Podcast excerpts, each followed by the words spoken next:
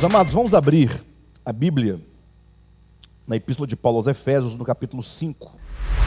Vamos ler aqui novamente é, do versículo 22 até o versículo 33. É, na leitura, eu vou apontar alguns versículos aqui dessa, dessa porção. E se os irmãos puderem anotar, tá? Grifar, ou ficar atento à porção que eu quero destacar essa noite. Efésios 5, versículo 22 em diante diz assim: As mulheres sejam submissas ao seu próprio marido, como ao Senhor, porque o marido é o cabeça da mulher também, como também Cristo é o cabeça da igreja, sendo este mesmo o salvador do corpo. Como, porém, a igreja está sujeita a Cristo, assim também as mulheres sejam em tudo submissas ao seu marido. Maridos, amai vossa mulher, como também Cristo amou a igreja e a si mesmo se entregou por ela, para que a santificasse, tendo-a tendo purificado por meio da lavagem de água pela palavra, para a apresentar a si mesmo igreja gloriosa, sem mácula, nem ruga, nem coisa semelhante, porém santa e sem defeito. Então, os versículos 26 e 27 é, são dignos aí de uma é, de um realce, tá? Para nós podermos tratar mais especificamente sobre eles. 28. Assim também os maridos devem amar a sua mulher como ao, ao próprio corpo. Quem ama a esposa, a si mesmo se ama. Porque ninguém jamais odiou a própria carne, antes a alimenta e dela cuida, como também Cristo faz com a igreja. Porque somos membros do seu corpo. Eis porque deixará o homem a seu pai e sua mãe, e se unirá à sua mulher, e se tornarão os dois uma só carne. Grande é este mistério, mas eu me refiro a Cristo e à igreja. Não obstante, vós, cada um de per si, também ame a própria esposa como a si mesmo, e a esposa respeite ao marido. Eu quero frisar aqui os versículos 31 e 33. Tá bom? Bem, antes de nós entrarmos propriamente no que nós precisamos falar essa noite, eu quero apenas resgatar um ponto que nós tratávamos aqui na semana passada. Não quero uh, me prender muito nesses pontos, mas apenas lembrar e trazer um exemplo muito importante para que haja maior clareza, né? Quando nós aqui mostrando como que o apóstolo Paulo ele trabalhava com os aplicativos e com os princípios. Princípio é aquilo que é eterno, é aquilo que transcende o tempo. É, princípio é a, é a essência da verdade que é aplicada e é aplicável em qualquer tempo, em qualquer lugar, independentemente da cultura do povo, porque é algo divino que é possível ser construído dentro de todos os homens. Tá bom? São os princípios. Enquanto que o aplicativo, ele é vulnerável ao tempo. Aquilo que se aplica num tempo pode não ser aplicável no outro tempo. Aquilo que se aplicava, é, se aplica em determinado povo, em razão de sua cultura, pode ser que não se aplique a um outro povo, a uma outra cultura, de um outro lugar e de um outro tempo. Então é importante que em nossa leitura nós venhamos, sobretudo nas epístolas, né, identificar aquilo que pertence a uma época, que pertence a um povo, que pertence a uma cultura, que nós chamamos então de aplicativos, e que basta que nós entendamos e não desavisados queiramos aplicar um aplicativo em qualquer tempo, em qualquer espaço, para qualquer povo, em qualquer cultura. Imagine só Uh, o lava-pés, por exemplo, era uma prática daquele tempo, de alguma, daquele tempo e de, algumas, de alguns lugares. Uh, de modo que, hoje em dia, há pessoas que, lendo a Bíblia, por não discernirem que o lava-pés era um aplicativo, é usado na Bíblia como um aplicativo, ou seja, é registrado na Escritura, porque naquele lugar e naquele tempo tinha tal prática. E Jesus então usa o lava-pés, lá em João capítulo 13, ele usa enquanto uma, uma, uma, algo do seu tempo, algo da cultura, só que ele eleva a nível do princípio, ou seja, ele apresenta o que há de princípio naquele aplicativo. O mesmo se pode falar, por exemplo, do uso do véu, em 1 Coríntios capítulo, capítulo 11, né? quando Paulo trata de um problema específico lá da região de Corinto, mas ele extrai daquele aplicativo, daquela cultura, que ele próprio deixa muito claro que se tratava ali de uma tradição, mas ele extrai daquela tradição um princípio que é aplicável a todas as pessoas, em qualquer tempo, em qualquer lugar. Saber fazer a distinção de aplicativo e de princípio é muito importante para que nós não venhamos cair nas armadilhas do tempo, da história, da cultura, achando que a mera prática de uma coisa ou de outra seria realizar ou cumprir a vontade de Deus. Uh, nesse sentido, nós tentamos demonstrar na semana passada, lá no finalzinho do estudo, demonstrando que quando Paulo fala aqui sobre marido e mulher, ele fala da submissão irrestrita da mulher, ele não usa a expressão irrestrita, mas ele fala em tudo, né? Agora imagine só uma mulher ser submissa em tudo ao seu esposo. Imagine, ser submissa em tudo. Daí se percebe que Paulo, quando diz em tudo, ele não quer dizer em tudo. Ou não? Deve-se entender que Paulo, quando diz em tudo, quer dizer em todas as coisas que são boas e que são lícitas para o bom conviver ou para a boa convivência. E quando ele fala que o marido deve amar a esposa a ponto de entregar sua própria vida pela mulher, então que ele aponta dois princípios, da submissão e o do amor. E nós então, abstraindo aqui, trazendo um equilíbrio, levando em consideração que os tempos em que Paulo falou essas coisas, uh, era uma época de uma cultura ainda muito patriarcal, como se percebe em todo o Antigo Testamento, nós precisamos de encontrar com equilíbrio, para não tomar a Bíblia por pretexto da, no caso do homem, de maneira específica, querer subo, é, é, é, su, querer hã? subjugar a esposa em nome da Escritura. Há de se tomar um cuidado muito grande nesse sentido. E nós demonstramos, então, nós tentamos aqui equilibrar, como que a submissão da mulher em relação ao homem deve ser uma submissão em amor. Lembra que nós falamos isso? E que o amor do marido em relação à mulher deve ser um amor em submissão. E aí, quando acabamos aqui a reunião, o irmão João, ele veio até a mim e, e me fez lembrar de um texto muito importante que expressa essa questão dessa relação de submissão em amor e amor em submissão, que é o texto de João capítulo 13. Quando o próprio Cristo ele se apresenta aos seus discípulos como o mestre. No capítulo 13 de João, Jesus disse: Ora, se eu sendo o mestre lavo aos pés dos discípulos, então veja que Cristo ele, ele é claro a, a, a apontar para o fato de que ele estava acima numa hierarquia da vida e não numa hierarquia, é, como posso colocar, militar, né? Mas numa hierarquia da vida ele estava acima dos seus discípulos. Ele era o mestre. Mas o que, que acontece nesse texto? Uh, ocorre que Jesus, sendo ele o mestre, ele em amor, por amar os seus discípulos, ele se põe em submissão no seu ato de lavar os pés aos seus discípulos. Lavar os pés, um ato que naquela época, como era praticado, era conferido não somente a um escravo, mas a um escravo dos escravos. Daí se percebe que o fato de Cristo ser o cabeça sobre os discípulos, ou como diz lá em 1 Coríntios capítulo 11, Cristo é o cabeça do homem, e lá estava ele diante de 11, no caso de 12 homens, que eram os 12 apóstolos, não por isso ele deixou de os servir. Então, o amor do homem, de Cristo no caso, para com o homem, que é representado pelo amor do homem para com a mulher, é um amor em serviço.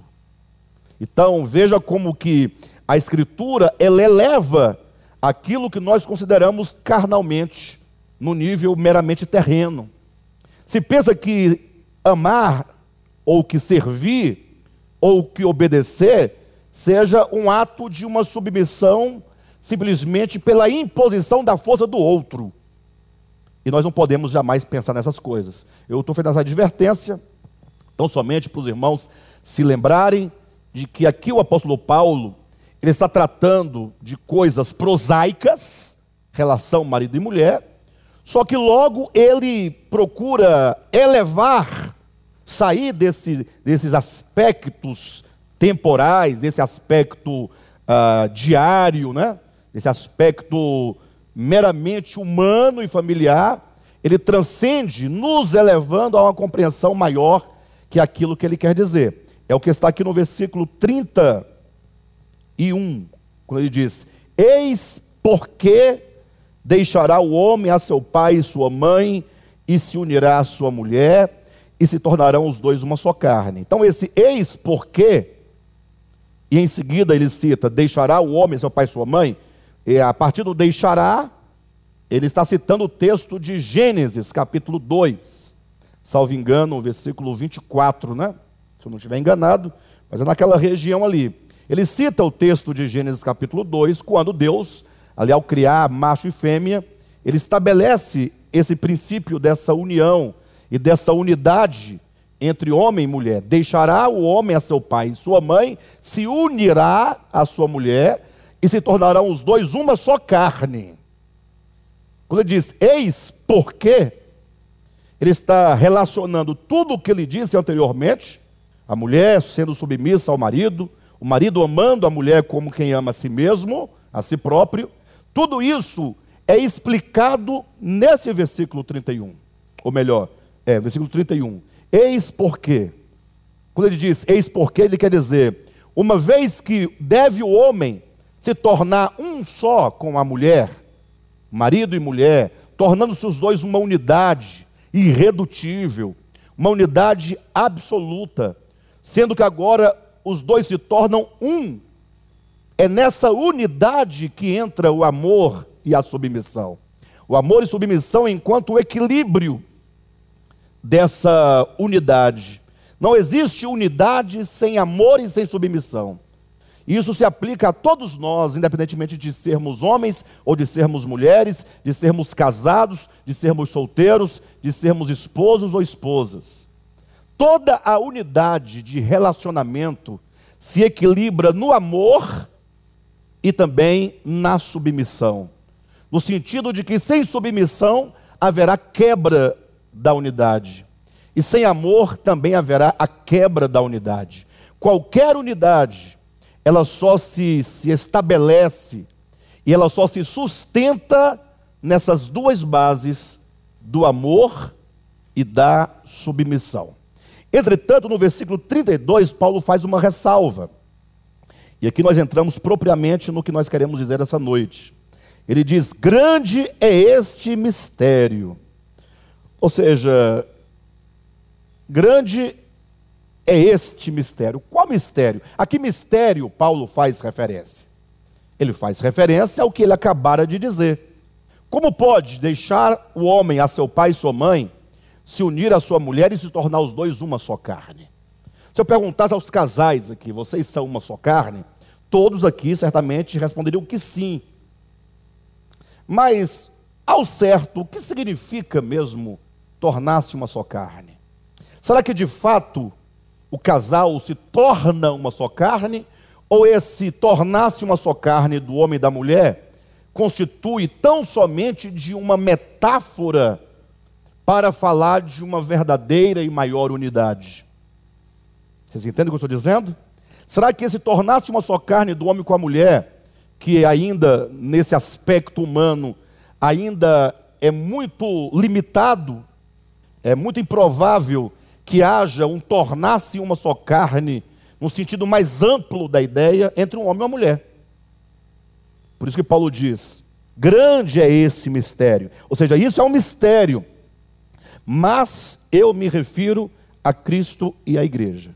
Ou seja, o amor e a submissão de que Paulo diz aqui é uma referência maior, numa instância superior, ele quer falar de Cristo e da igreja.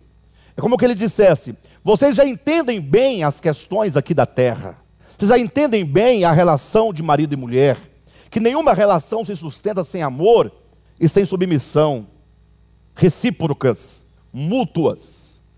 Então agora é preciso que vocês tomem aquilo que parece tão claro, tão visível, tão tangível que é a nossa experiência prosaica, para compreender algo que Paulo chama de grande mistério. Ou seja, para compreender uma verdade metafísica, para compreender uma verdade espiritual. Então, nesse ponto, nós temos agora que resgatar a compreensão de toda essa epístola aos Efésios. E eu vou ter que tocar em pontos que já foram tocados talvez umas dezenas de vezes, não é? ou uma dúzia de vezes, quem sabe, ou mais ou menos, mas que nós já falamos muito aqui. Resgatar qual é o fio condutor da verdade que nessa carta se nos apresenta. Paulo, ao escrever aos Efésios, ele tem um objetivo muito claro. Primeiro objetivo: desvendar diante dos nossos olhos o supremo propósito de Deus e tudo aquilo que ele realizou e realiza para nos levar ao cumprimento desse supremo propósito divino. Então veja, quando Paulo escreve, ele tem diante de si um objetivo. Ninguém escreve por escrever, né? pelo menos levando em conta alguém que escreve com consciência daquilo que se escreve. Paulo, ao escrever aos Efésios, ele nos legou uma carta que traz um profundo interesse apostólico, que é primeiramente um interesse divino, mas que se nos apresenta pela via do olhar do apóstolo Paulo, do coração do apóstolo Paulo. O interesse do apóstolo Paulo é que os nossos olhos sejam abertos. Isso está em Efésios capítulo 1, versículo 18 em diante. Que os olhos se abram do coração, para que nós tenhamos a revelação de algo que mudará nossas vidas. Ou seja, é como que Paulo dissesse: não é possível que nossas vidas mudem de fato para melhor, não é possível que o Evangelho gere em nós o efeito necessário que ele deve gerar. Não é possível que o Evangelho produza em nós as mudanças necessárias que nós precisamos de sofrer se não tivermos nós os olhos abertos para compreender um grande mistério, para compreender uma grande verdade. A verdade que ele apresenta desde o capítulo 1, aquilo que o Senhor desejou, planejou, e aquilo que ele realizou e ainda realiza para que esse propósito aconteça em nós, é a única coisa que pode fazer com que a nossa vida ganhe uma outra direção. E a nossa importância, e a importância melhor, de nós falarmos isso hoje para os irmãos, é que somente essa visão que nós contemplamos nessa carta, somente mediante a revelação no coração, é capaz de nos tirar da vida cristã medíocre, no sentido pejorativo da palavra medíocre.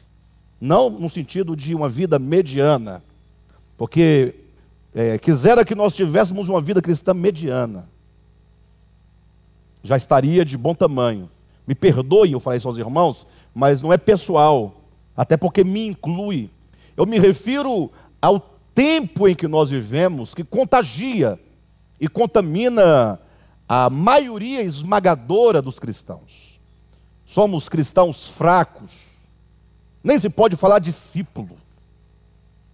A palavra discípulo é uma palavra muito forte, no sentido que a palavra discípulo implica necessariamente que alguém está seguindo o mestre. E se confunde, ah, as palavras elas perderam para nós o peso, perderam a importância, perderam o significado. De modo que se fala ser discípulo, se esquece que ser discípulo é aquele que segue os passos, as obras, as ações, as ideias, o pensamento daquele a quem nós seguimos. Então, hoje em dia se fala de, de, de, de cristãos no sentido religioso, né? no sentido de se ter uma religião.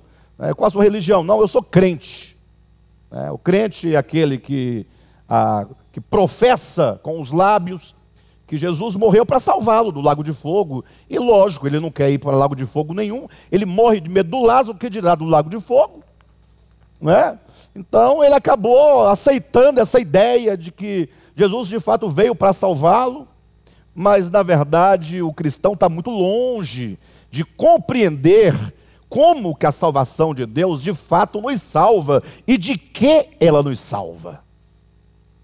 Os cristãos se orgulham de serem salvos, condenando os outros. A medida que eles usam para constatar a sua salvação são os ritos pelos quais eles passaram. É, levantou a mão aceitando Jesus, entrou no poço, batizou, saiu, tomou, comeu do pão, bebeu do vinho, cantou no coral, deu o dízimo, está salvo. E eu pergunto, salvo de quê afinal?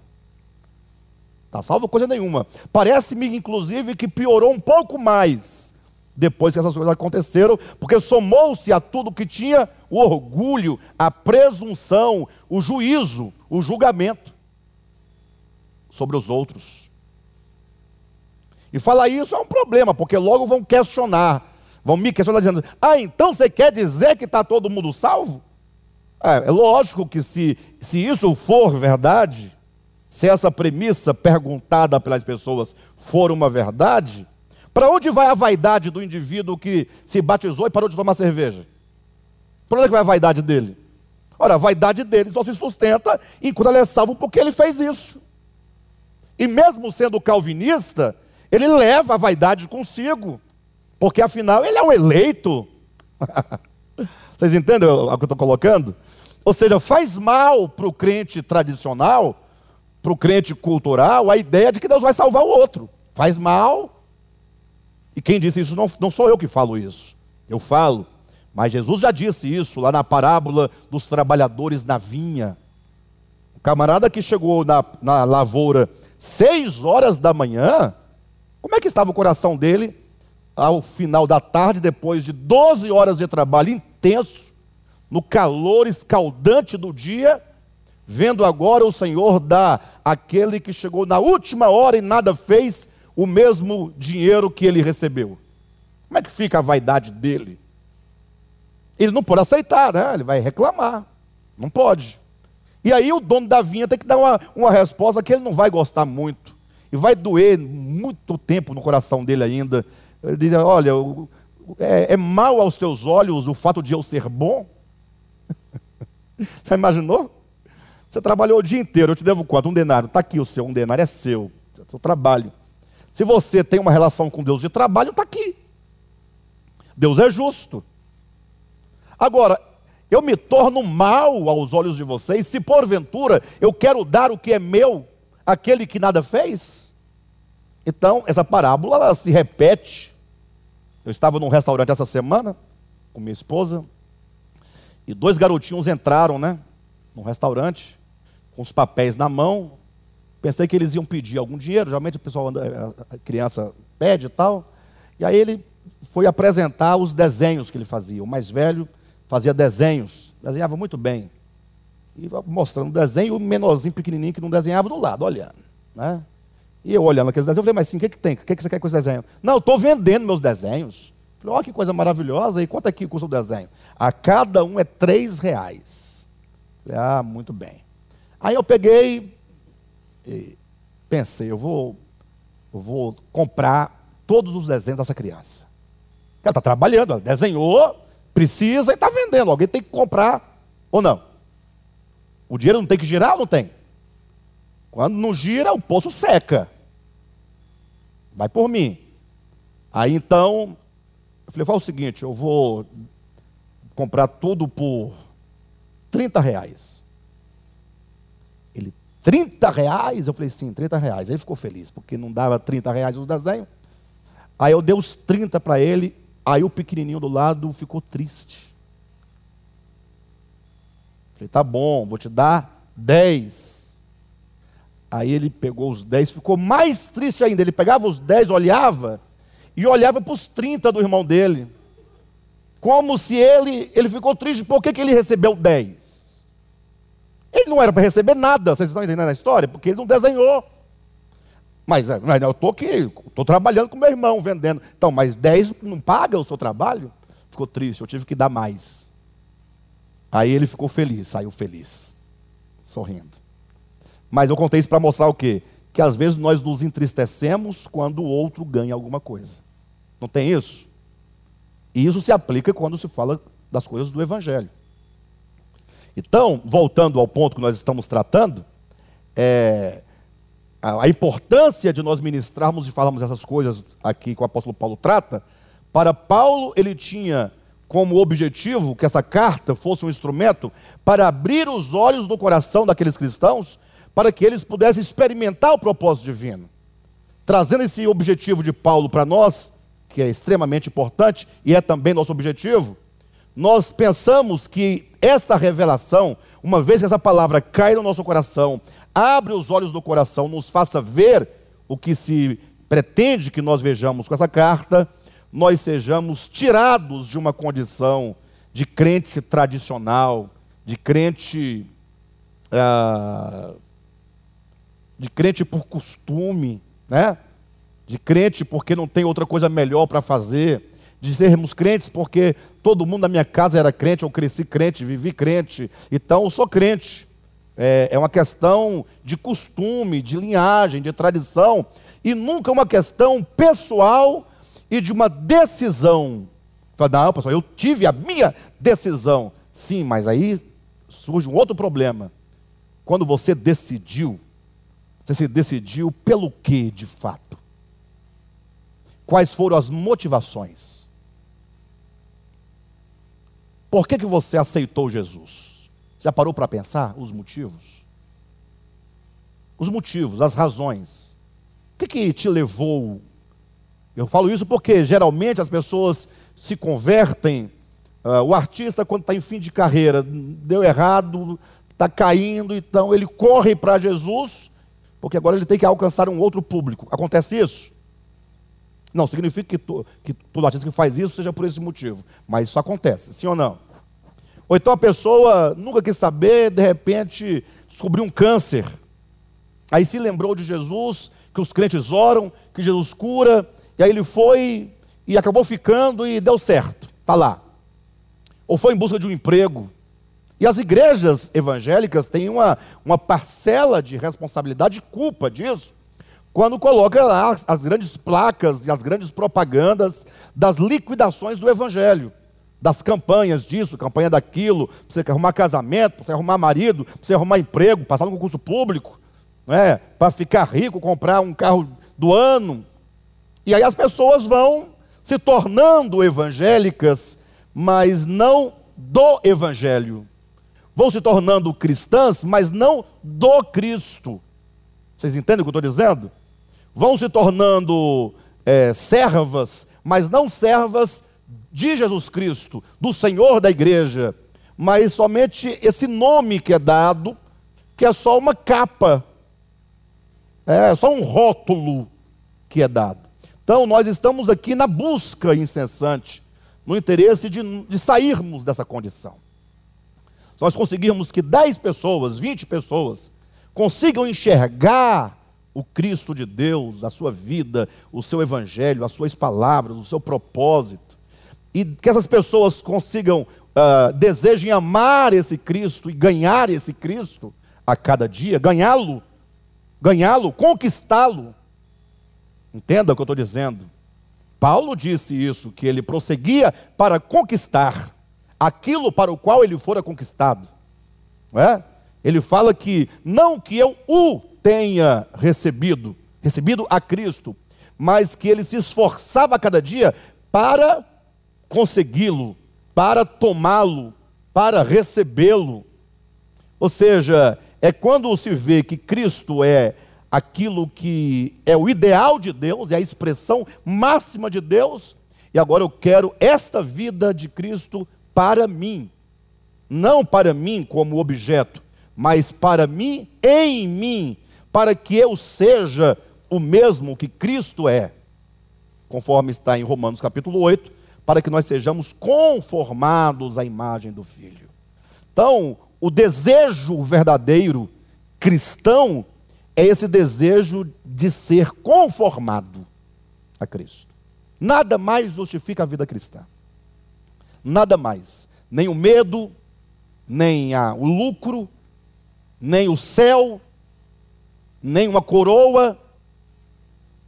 Nada justifica a vida cristã genuína, senão o desejo de ser como, de ser conformado, de ser um desdobramento, um aumento, uma extensão do próprio Cristo. Então, essa carta, ela traz algumas ideias que são fundamentais, que é o que Paulo chama de o grande mistério aqui no capítulo 5. Primeiro, capítulo 1, nós encontramos Paulo apresentando o que é o supremo propósito de Deus. Então, nada mais, nada menos, o supremo propósito, segundo o capítulo 1 de, de Efésios, conforme Paulo, é o fato de Deus, o Pai, ter nos, nos escolhido e nos separado e nos predestinado para um fim. Então, logo nesse início, a sua vida já ganha significado, porque você já entende, eu não vim à existência e não estou aqui por qualquer coisa. Tudo bem que você seja marceneiro, pedreiro, professor, médico, advogado, não importa o que você seja na vida humana, temporal, mas não é para isso que você veio. Você não existe porque você é professor ou para ser professor, ou porque você é médico ou para ser médico, ou advogado, ou pedreiro, ou cozinheiro.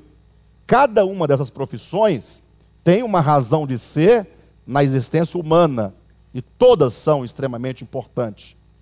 Entretanto, cada um de nós precisamos entender que Deus, já antes da fundação do mundo, nos separou, nos marcou, nos predestinou para um objetivo, um propósito cósmico.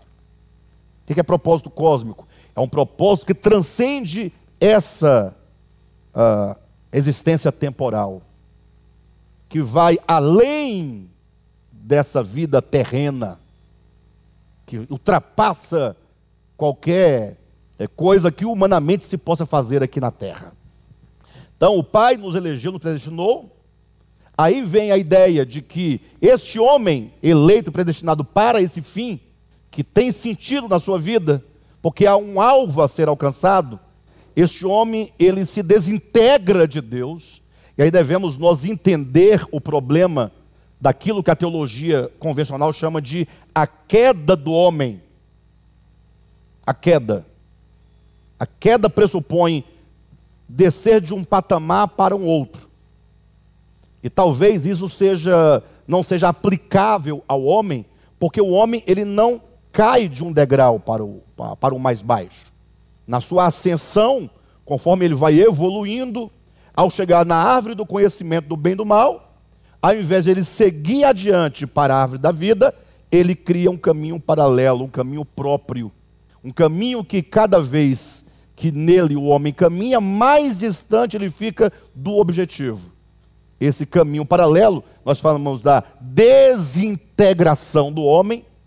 Por que desintegração? Porque Deus é tudo. Deus é absoluto. Vocês concordam com isso, com Deus é absoluto? Sim ou não? que o homem, assim como todas as coisas, foram criados nele. Se ele é o tudo e todas as coisas foram criadas nele, então todas as coisas só fazem sentido nele. Fora dele não há sentido para nada que há no universo. Mas o homem agora se envaideceu e ele julga que ele é alguma coisa em si mesmo, para si mesmo, por si mesmo. Esse é o problema capital, e é o que Paulo, é, que João vai chamar na sua primeira epístola de a soberba da vida, que melhor seria dito a soberba da existência, é uma existência que quer ser vida, não sendo vida, é o homem soberbo, essa soberba agora o leva a aborrecer a Deus e aborrecer a tudo aquilo que não seja ele próprio. É o ego é o pecado. E tudo e qualquer coisa que nasça dessa raiz, dessa vaidade, desse ego, desse egoísmo, seja uma oferta, uma esmola, é pecado. Pecado é tudo que nasce dessa raiz chamada ego. Não importa qual é a aparência da ação. Lembra que Jesus fala: quando orardes, não, não fazeis como os fariseus? Ou seja, os fariseus oravam, mas não se deve orar como eles oram. Qual o motivo? Porque ao orarem, eles desejam ser vistos pelos homens. De onde nasceu essa oração deles? Do ego? Ou do desejo de ver o outro abençoado? Se ele queria ser visto, o ato da oração tem uma aparência bonita. Puxa, ele ora. Mas se nasce, se a raiz da ação está no ego, é pecado. Seja a esmola, seja o jejum, seja qualquer outra coisa. Então, por causa dessa desintegração, estou falando do capítulo 1 de Efésios, faz-se necessário uma redenção. Entenderam não? Então o homem tem que ser redimido de quê? Gente do céu, é isso que os olhos do coração têm que se atentar. Ser redimido dessa condição de consciência e de coração. Ser convencido disso. Não intelectualmente, mas ser convencido no coração.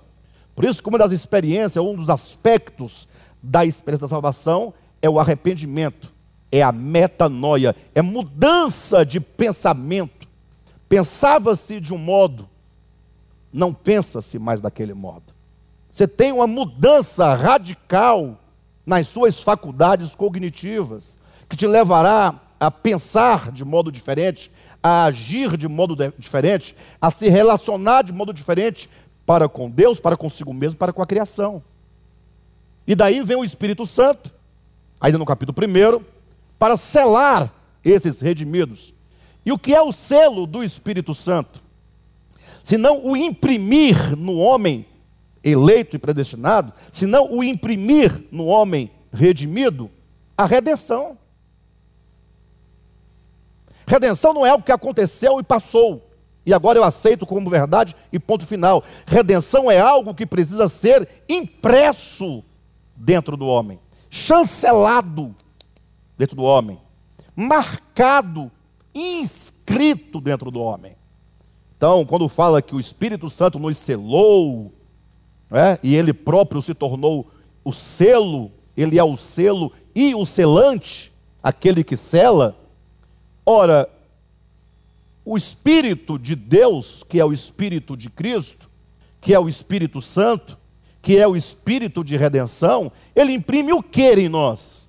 Que selo é esse? Ora, ele imprime a si mesmo, ele imprime em nós o Espírito de Deus, imprime em nós o Espírito de Cristo.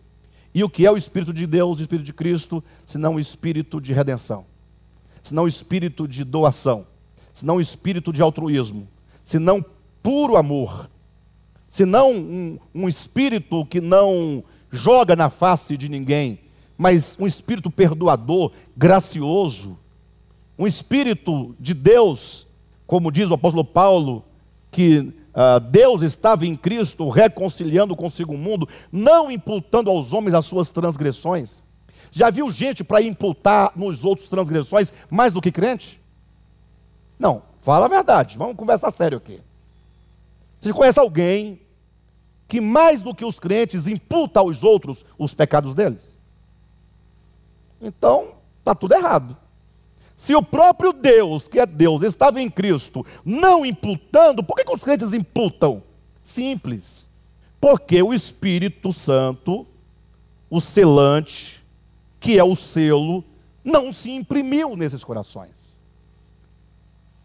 Esse é o capítulo 1. Então, eleição, predestinação, redenção e o selo do Espírito, capítulo 1, visa essas três coisas. Visam levar a cada um de nós que participamos do Supremo Propósito a nos tornar o corpo de Cristo.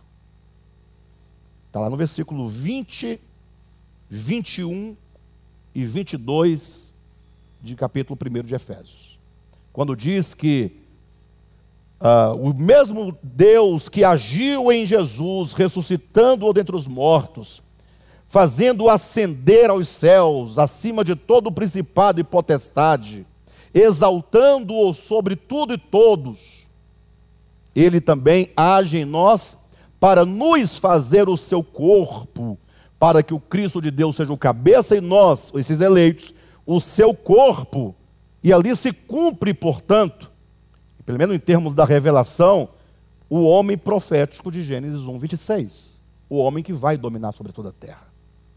Então, o capítulo 1 é uma pancada. Tem que falar assim, puxa vida, é tudo isso? É. Agora, a partir do capítulo 2 em diante, Paulo vai trabalhar agora de maneira mais objetiva. Nós demos o nome dessa mensagem, dessa transição para o capítulo 2, de um salto do céu para a terra. É quando ele deixa de falar dessas coisas tão místicas e tão profundas espiritualmente falando, ele agora ele desce para a terra e começa no capítulo 2: Estando vós mortos nos vossos delitos e pecados. Ele então descreve como ali os homens estavam quando essa salvação chegou até nós. Como é que nós estávamos? Nós, tínhamos, nós éramos como a faca de dois gumes. De um lado, de um gume, em relação a Deus, totalmente mortos, alienados, separados. Esse é o primeiro ponto. Mas em relação ao diabo, ao príncipe da potestade do ar, ao espírito que atua nos filhos da desobediência, a essa consciência perversa, adversária, acusadora, inimiga de Deus, nós estávamos totalmente absorvidos por ela, dominados por ela, controlados por ela, andando por um lado, morto para com Deus, mas andando nos delitos e pecados. Então, essa é a, é a situação do homem. E esse lamaçal, esse abismo de pecados, nos quais o homem estava totalmente mergulhado, não deve ser confundido com os chamados pecados culturais, o que a Escritura chama de doutrinas de homens, que com o uso se destroem, é? Não se trata daquilo que os homens inventaram como pecado. Então, os homens inventaram uma série de coisas. Né? Diz que se o homem usar cabelo comprido é pecado, se cortar cabelo, no caso da mulher, é pecado. Então, veja que eles estão preocupados com o tamanho do cabelo, do fio. Então, daí vocês tiram a ideia. É? Ainda bem que o Gilmar não viveu há 40 anos na igreja evangélica, senão iriam dizer que ser careca também é pecado. Fala, não, mas foi que Deus que arrancou meus cabelos. É, mas você pigmentou e fingiu que tinha cabelo aí, que eu estou vendo daqui. Essa tintura que você fez aí para fingir um, um cabelo, às vezes parece mais um capacete, é pecado. Ou seja, poderia ser dito isso no passado. Entendeu? E a esposa, como sempre, uma boa auxiliadora, vendo eu falar do Gilmar, da sua careca, ela está passando a mão na cabeça dele assim, bem, como se diz, liga não, meu bem, liga não. Liga não que ele também está ficando do mesmo jeito. Aí o capítulo 2, então, voltando aqui ao ponto, ele mostra que esse homem precisa de ser redimido. E aí o capítulo 2 toca de maneira crucial. Se o capítulo 2, só o capítulo 2 fosse compreendido pelos cristãos, já mudaria muita coisa. Porque Paulo diz que, no capítulo 2, que o modus operandi de Deus de nos trazer salvação é a cruz. A cruz é o centro. Não existe evangelho sem cruz. Comece daí. Mas não é cruz enquanto instrumento de tortura física, ou como um artefato, ou um crucifixo, ou uma tatuagem. Mas é cruz enquanto instrumento divino de aniquilação. A cruz é para matar, é para aniquilar, é para destruir. De modo que Paulo vai dizer no capítulo 2 de Efésios que na cruz a, as barreiras são destruídas, a inimizade é destruída, e é na cruz onde todos se encontram para formar um só corpo com Deus. Puxa, vocês entendem um só corpo com Deus? Primeiro, se é um só corpo, implicava que antes da cruz ou fora da cruz, cada um quer ser por si mesmo, individualmente trazido à cruz, vai formar um só corpo. O que implica a dispersão, o isolamento, o egoísmo. Conseguem perceber isso ou não? Mas um só corpo com Deus significa que Deus e a criação tornam-se um aqui nesse plano de redenção. Cuidado, porque essa semana fui acusado de panteísta. Me chamaram de panteísta. Ou, pelo menos, é, falou, você está chegando lá, tá, você está quase um panteísta, né? Está caminhando para o lado do panteísmo. Falei, cuidado, devemos primeiro saber o que é panteísmo. Cuidado com as palavras. Palavra, palavras têm significado, não é? Como pode haver panteísmo se tudo que foi criado, tudo que existe, existe em Deus? Se Deus é o ambiente onde todas as coisas foram criadas, não pode haver panteísmo. O panteísmo é a confusão que se faz entre Deus e a criação. O panteísta legítimo é aquele que entende que Deus é a criação e a criação é Deus. E portanto, se Deus é a criação, a criação é Deus, e a criação é, é finita, logo Deus é o quê? Finito. Logo acabando a criação, acaba-se o quê? Deus. Logo começando a criação, teria começado Deus. Mas não é isso que ensina as Escrituras, nem o Devap, nem eu. Tá bom? Agora, é muito grande você entender que quando Paulo diz que todos formam um só corpo com Deus, então Deus, que é o todo absoluto e de nada depende para ser o todo, torna possível que a sua criação se torne um no todo que é Ele. Só que o que, que nos impede de ser esse um, nesse todo que é, que é Deus? O que, que nos impede? O que, que nos impede? Tem uma coisa que é fundamental. Na verdade, só tem uma coisa que nos impede: é o nosso ego.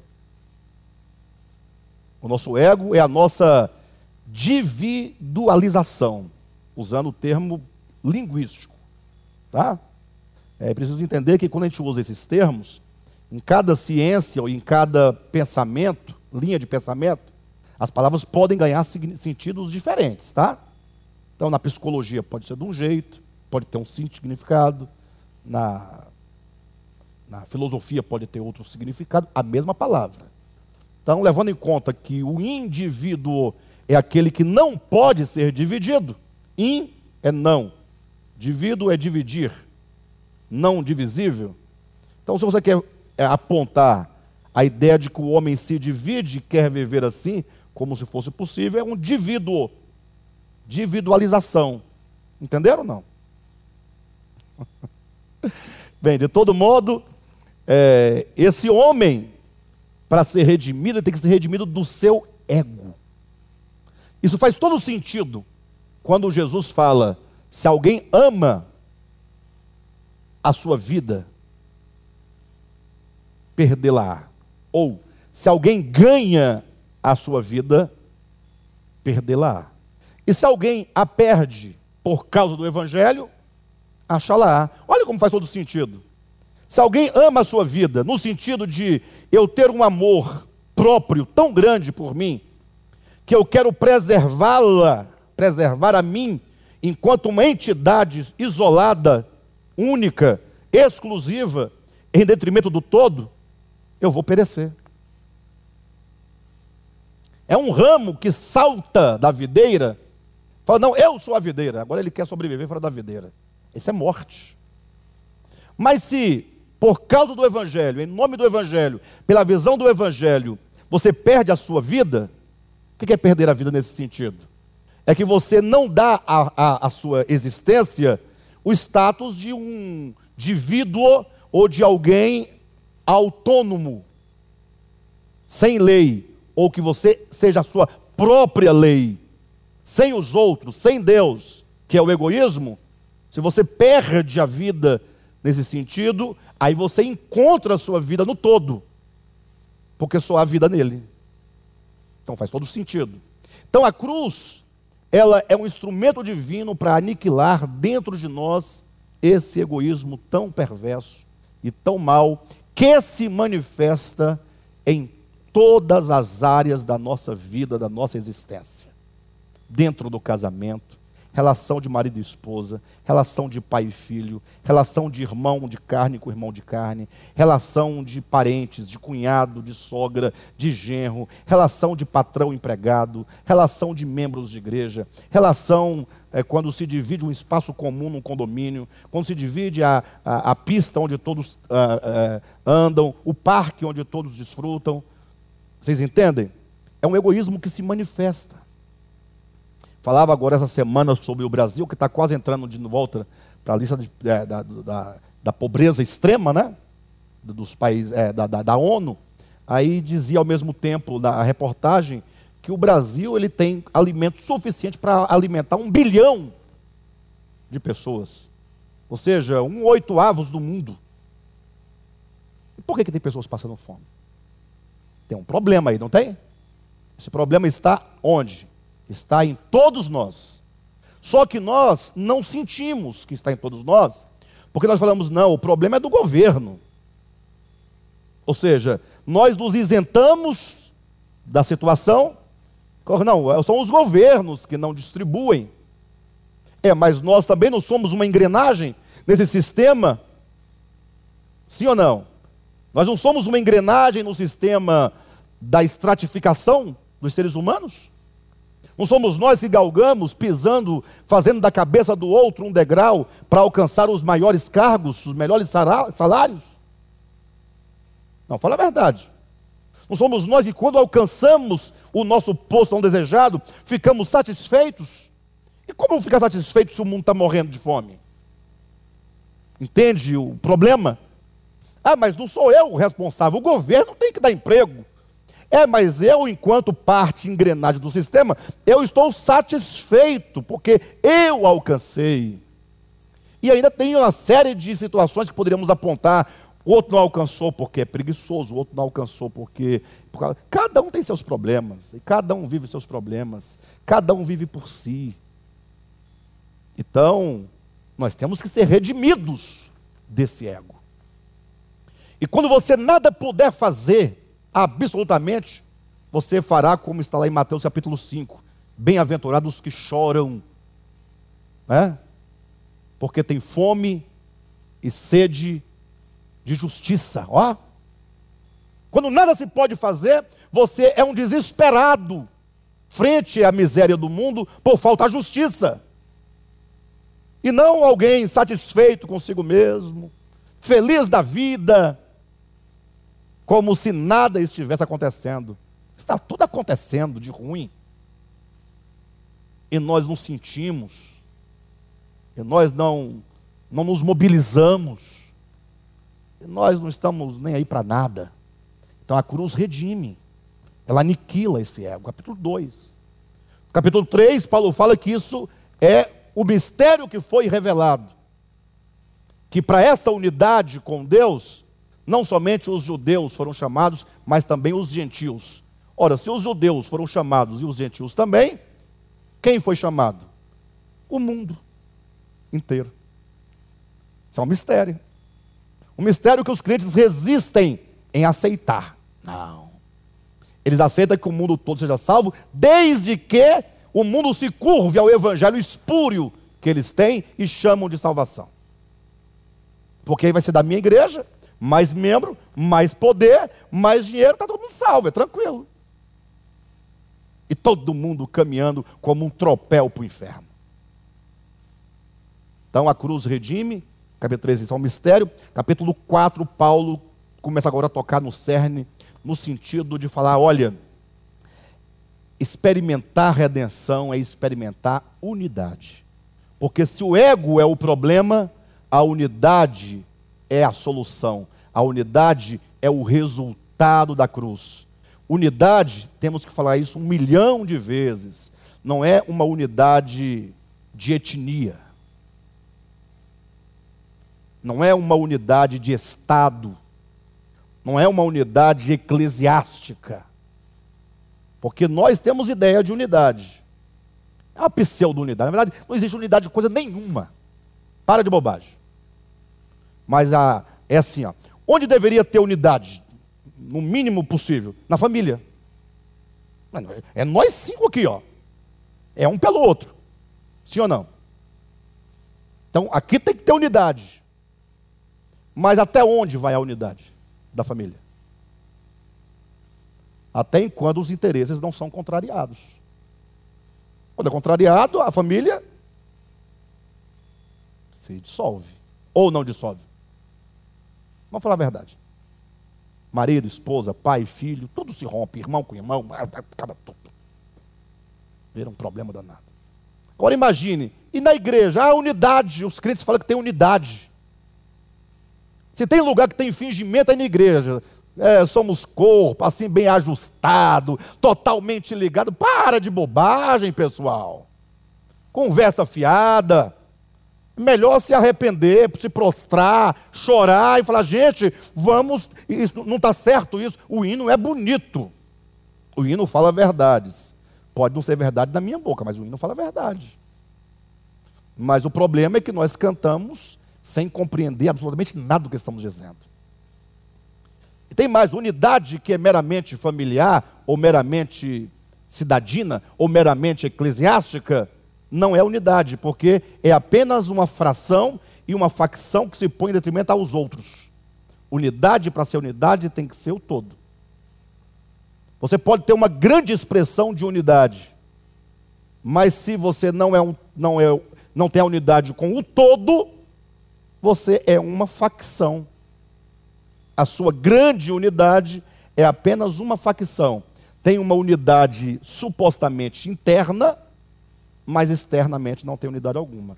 E por que supostamente há uma unidade interna? Porque quando os interesses internos não forem atendidos, agora essa grande unidade se divide em formar outras duas unidades. A unidade é o, é a, é a ideia de que eu estou com vocês porque nós formamos o grupo do consenso, que somos contrários ao outro grupo. Então nós temos unidade. Aí que. Falta até palavra para dizer quanta hipocrisia.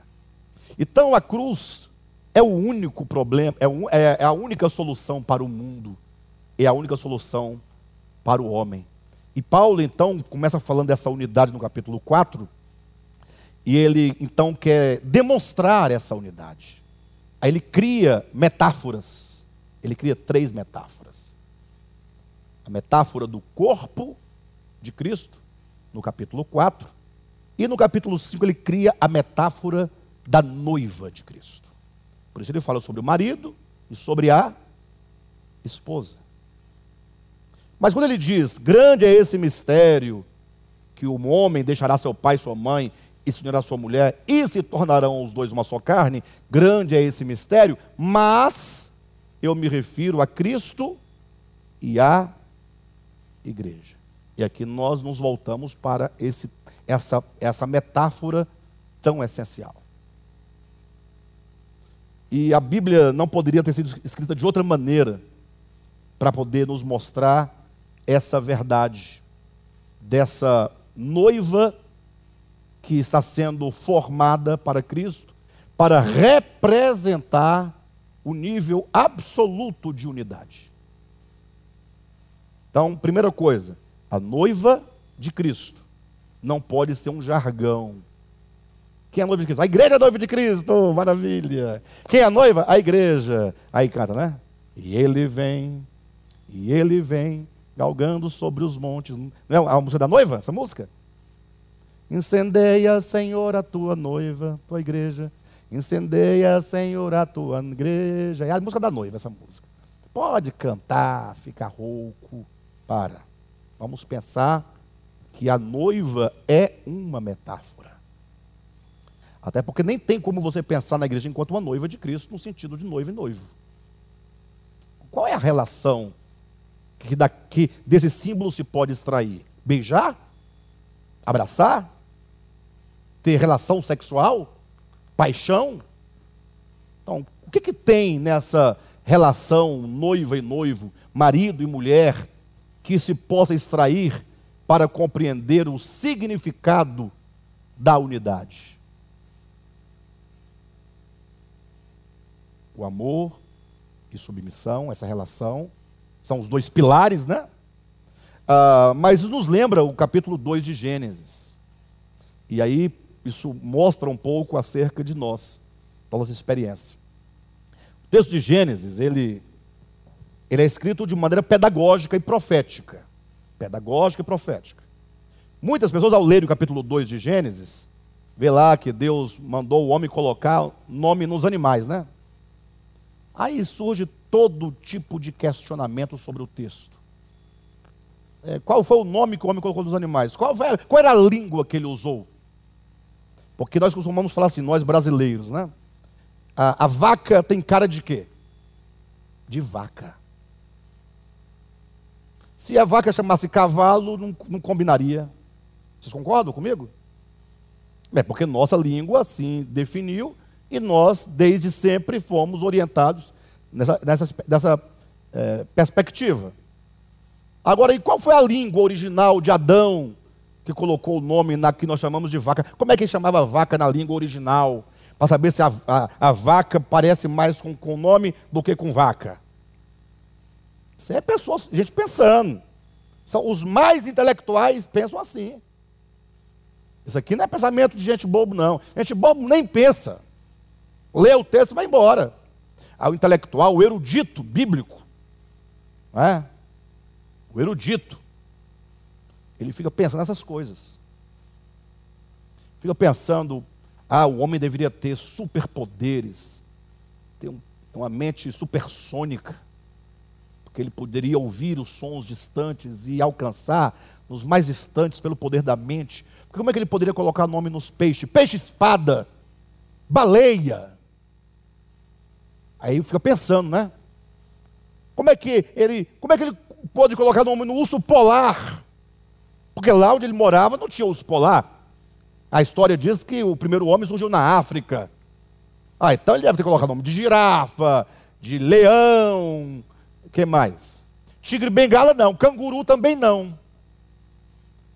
Ah, então vamos criar agora uma teoria de superpoderes, um poder latente atualmente, mas que estava totalmente aflorado no início, que ele era capaz de se locomover em velocidades em toda a terra.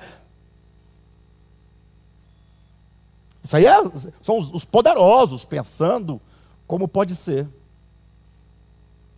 E deixa passar o que é essencial porque nada disso que colocamos até agora, dos animais, em relação aos animais, a Bíblia quer ensinar. Ela não quer ensinar isso.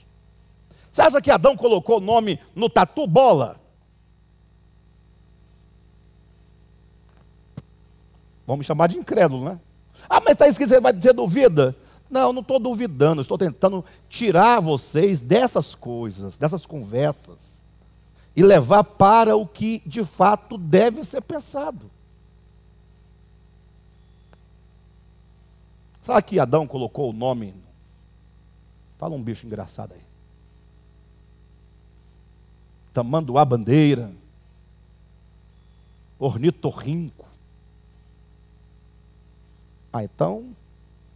Aí vão. Aí, a, a, os sábios entendidos vão dizer assim: está vendo aí, ó? Agora acabou tudo. Acabou até com a Bíblia.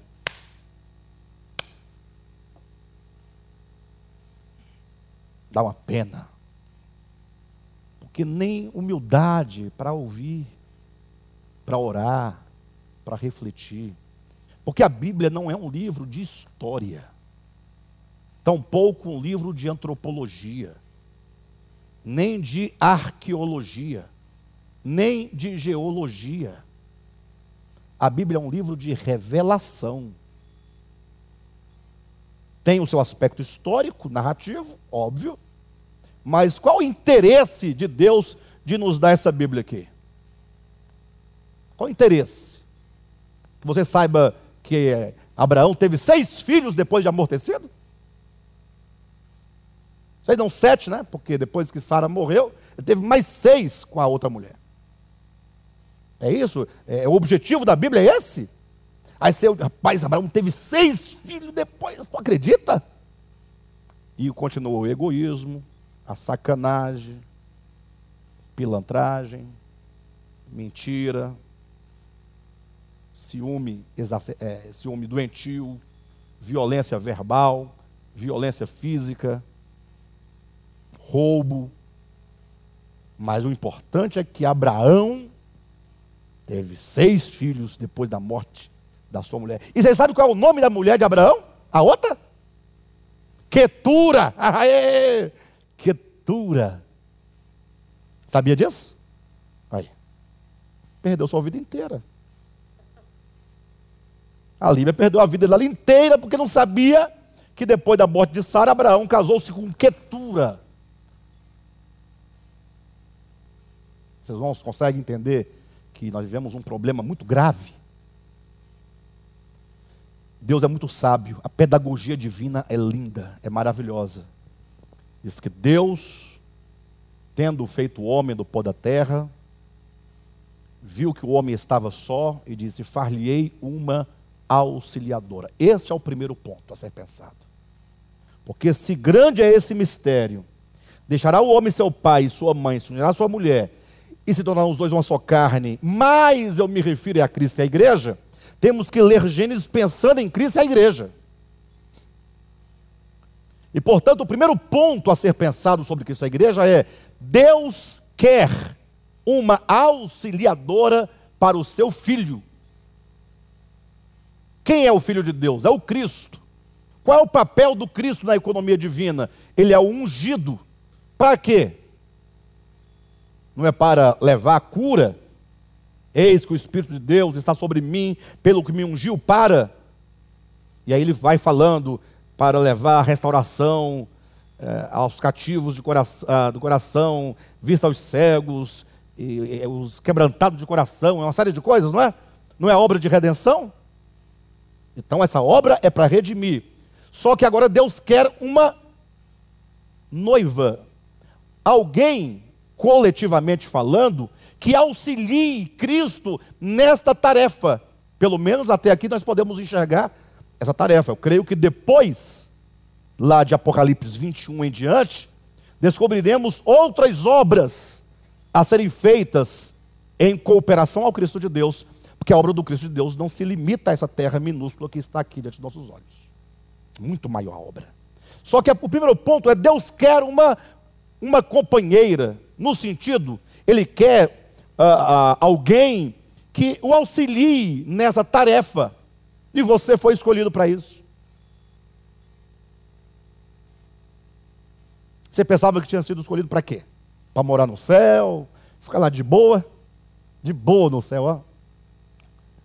Antigamente falava, tinha um pastor que falava que no céu ia ter pão de queijo. Talvez porque ele gostasse muito de pão de queijo. Né? Hoje em dia eu vejo crente reclamando que no céu não vai ter cerveja. Já vi. Ah, não vai ser bom porque não vai ter picanha. Qual é a graça do céu? Os valores mudam, né? De pão de queijo para picanha e vão mudando. E o povo quer ir para o céu, ficar lá no céu de boa, enquanto os seus inimigos, seus desafetos estão queimando eternamente nas labaredas. É isso que consola o céu. O que consola o céu para esses crentes é o lago de fogo. Porque se tirar o lago de fogo, o céu não vale mais nada, porque fica lá à toa, o todinho. Está na hora de cantar. Glória, glória. Aleluia. Acabou o culto. Então agora. Não tem churrasco, não tem balada, não tem nada, não tem um barzinho, não tem um filme para assistir. É para casa, ficar na rede, amarrado na árvore da vida, num gai da árvore da vida, outro numa. Esperando a hora do culto da tarde. Ah, no máximo com uma cereja, né? Quem falou isso foi aquele camarada, né? aquele poeta terrível. Não, pastor, você está doido lá. Vamos ficar em adoração. Todo diante do trono. Espremendo. Gente, que tédio. Se a vida aqui na terra, que está cheia de problema e de pecado, é boa, lá vai ser pior? Aí vai ser como aqui? Não, é porque você não vai para lá, para de bobagem. Isso aí é só uma construção de quem não entendeu nada. Quer ir para o céu, ficar em cima de uma nuvem, tudo bonitinho, tudo azul. Nem anja vai ter, diz que é tudo um só, uma coisa só, não casa nem dá-se em casamento. Quando tem pão, é pão sem fermento, sem sal, só aquela pelinha. Não tem nem um pão francês. Manteiga, não tem manteiga, não tem margarina, não tem nada para colocar dentro do pão. Mas o fato é que nós não fomos chamados para isso. Toda essa projeção é uma invenção de alguém que está doido para ganhar alguma coisa fácil, né? Está achando muito difícil aqui embaixo, aí quer ir lá para cima. Mas nós fomos chamados para cooperar.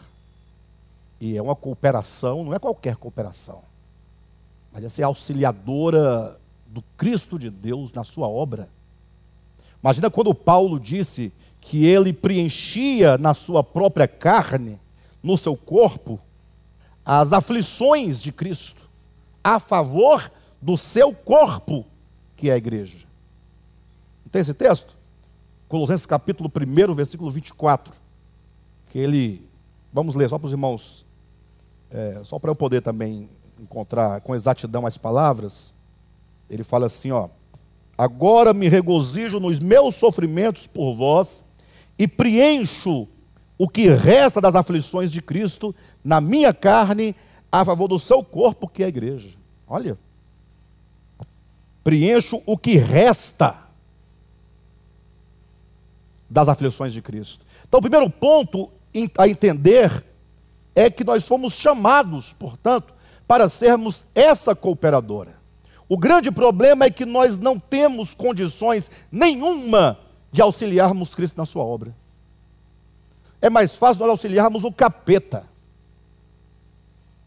E somos bons ajudadores de Satanás.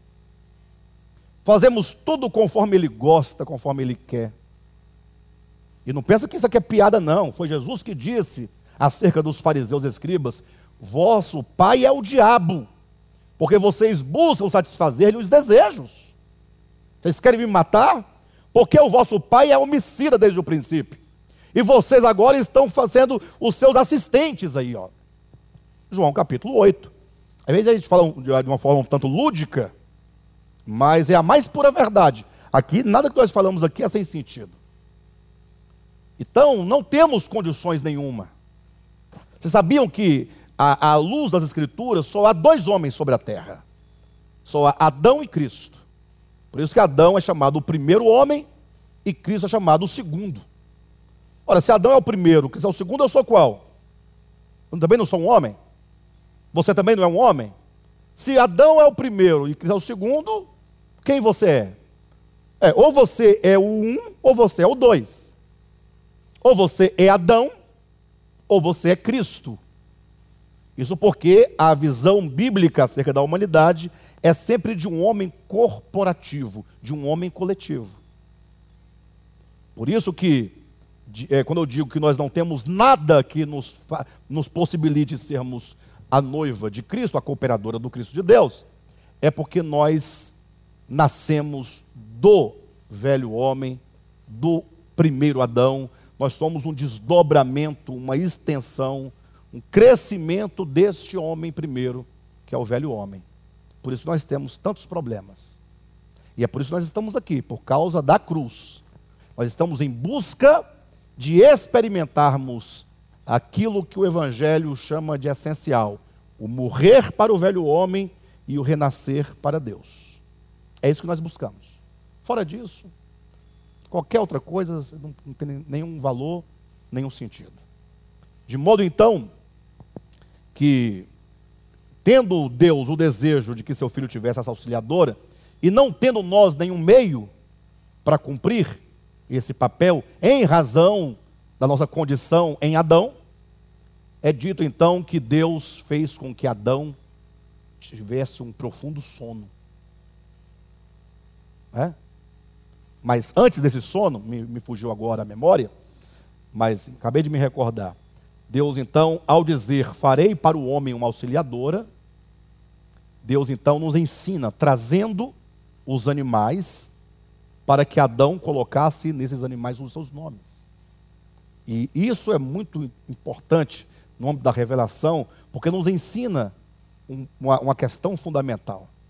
Quando diz que o homem ia colocando, vinha os pares de animais. Né? Vinha o primeiro par, ele colocava, o macho e a fêmea. E aí ele foi observando, isso está lá em Gênesis capítulo 2, que cada animal macho tinha a sua fêmea e cada fêmea tinha o seu macho. Era uma coisa totalmente, né, como eu posso colocar, era natural, mas uma coisa muito perfeita, né? Um completa o outro perfeitamente, macho e fêmea, com a mesma cor, textura, cheiro, cada animal. Ele foi colocando. Não se deve levar em conta aqui a questão dos nomes e nem de se pôr nome. O texto nos leva a pensar que Adão, nesse processo, e aqui no processo mítico, tá? Mítico, não histórico, ele observava cada animal e ele pensava que em algum lugar ele encontraria a sua companheira, a sua auxiliadora. De modo que, tendo concluído e passado todos os animais, diz o texto: para o homem, todavia, não se achava uma auxiliadora que lhe fosse idônea, uma auxiliadora que lhe fosse competente, compatível consigo. O que significa que a noiva que Deus quer para o seu filho deve ser compatível ao Cristo, deve ser da mesma natureza, deve ser a sua semelhança, deve formar o seu par, deve ser perfeito, encaixar-se perfeitamente como mão e luva. Vocês entendem a questão? Então, quando diz para o homem todavia não se achava, implica que nós não temos nenhuma condição em nós mesmos de sermos essa auxiliadora. No máximo somos uma chita ou uma égua. Falando das metáforas aqui. É? Aí é que está o detalhe: Deus faz o homem sofrer um profundo sono, ele dorme. Já houve quem dissesse que isso significa a morte de Jesus, faz todo sentido. Mas, independentemente disso, o fato é que Deus tira da costela de Adão, o texto continua no seu aspecto metafórico, e da costela de Adão, ele então edifica, é o termo que está lá em Gênesis, né? Edifica para o homem uma mulher. De modo que quando o homem acorda que olha para a mulher, aí ele diz as palavras: essa afinal, enfim, o que significa que se buscava, se procurava, se ansiava, e não encontrava, essa, enfim, é osso dos meus ossos e carne da minha carne. Ou seja, interior e exteriormente a minha semelhança. Imagem interior, semelhança exterior. Ou seja, agora o homem alcançou, ele conseguiu uma auxiliadora que lhe fosse compatível. Trazendo isso para a ideia de Cristo, nós enquanto noiva de Cristo, nós estamos nesse processo de bicho bruto para um homem criado e conformado à estatura do Cristo de Deus. Um processo de sermos mudados na nossa natureza. Falando lá no livro de Jeremias acerca do homem na sua vã tentativa de se auto-mudar mediante a lei que lhe era externa, é feita a pergunta: pode o leopardo mudar a cor da sua pele? As manchas da sua pele? Ou o etíope mudar a cor da sua pele? Ou seja, é uma questão orgânica. O pecado é um problema orgânico. Você pode vestir o tigre com outras vestes, mas a pele dele você não muda. É orgânico, faz parte dele. Mas Deus tem o poder de mudar tudo isso. Ele altera certamente a nossa consciência, o nosso coração, as nossas faculdades, todas as nossas disposições. Ele está trabalhando para nos mudar. Por isso é dito, eu mandei vocês anotarem, o versículo 27, ou melhor, 26 e 27, quando diz para que a santificasse. Não está a palavra santificasse aí? Eu vou ter que continuar só na semana que vem, hoje não vai dar mais. Mas vamos retomar desse ponto. Não é? Isso se eu não voltar de novo lá em Efésios 1. Porque eu vou e volto. Eu vou e não tem pressa. Vou e volto. Quantas vezes forem necessárias. Amém? De modo então que existe um processo de santificação por intermédio do ministério da palavra, que é o que nos fará essa noiva de Cristo, para que naquele dia Cristo olhe para todos nós e diga: Esta afinal, enfim, foi um longo processo, mas enfim chegaremos a ser a noiva sem mácula, nem ruga, sem pecado ou qualquer coisa semelhante, totalmente apta, totalmente idônea, totalmente compatível com aquilo que Cristo Amém?